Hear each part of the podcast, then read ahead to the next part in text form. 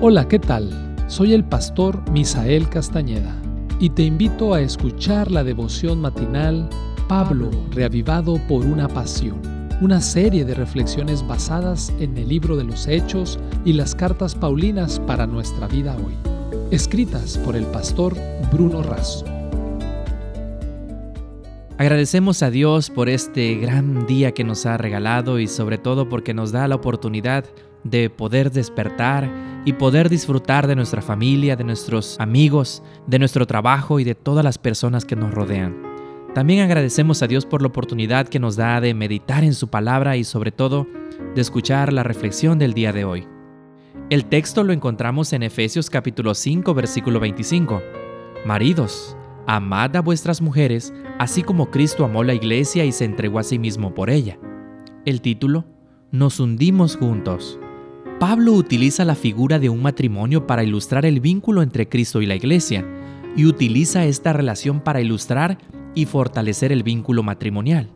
Veamos algunas características de este amor. Amor sacrificial. Desafía a los maridos a amar a sus mujeres así como Cristo amó a la iglesia. Su amor no fue solo declarativo, poético o enunciativo. Fue un amor que incluyó el sacrificio de la muerte. Amor santificador somos santificados por la palabra, por la verdad y por el Señor, puestos aparte para un uso sagrado. Amor protector es aquel que sustenta y que cuida. Amor fiel. Hay un contrato de amor y fidelidad. Solo Cristo garantiza su fiel cumplimiento. Ella nació como Ida Blum, en Worms, Alemania. Era la quinta de siete hermanos. En 1871 contrajo matrimonio con Isidor Strauss Tuvieron siete hijos. Ambos se encontraban en Europa por aquel entonces. En un principio debían embarcar en otro navío, pero a causa de una huelga en el sector del carbón en Inglaterra, tuvieron que subir a bordo del Titanic.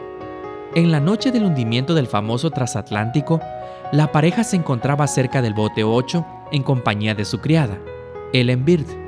Aunque el oficial a cargo de la embarcación trató de convencerlo de que subiera junto a ellas, Isidor rechazó embarcar mientras hubiera mujeres y niños en la cubierta.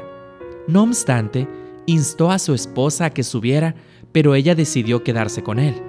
Claramente, no había lugar para que los dos se salvaran. Con un solo lugar y ante el inminente hundimiento, con impaciencia cada uno trató de convencer al otro. El amor hizo que cada uno priorizara al otro, y el amor hizo que ninguno quisiera salvarse a expensas del otro. Nadie pudo convencerlos. De acuerdo con los testigos, sus últimas palabras fueron, Hemos vivido juntos 40 años. Si no podemos seguir viviendo juntos, vamos a morir juntos. Y así abrazados, se hundieron para siempre. El cuerpo de Isidor fue recuperado. El de su esposa Ida, no.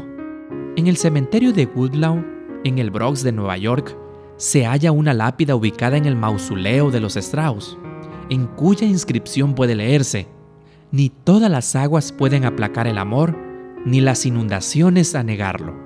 Esta fue la reflexión del día de hoy. Que Dios te bendiga.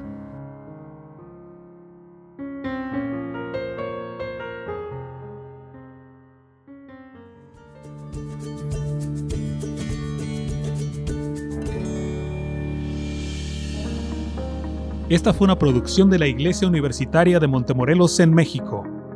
Te saluda el pastor Francisco Soto. Hasta la próxima.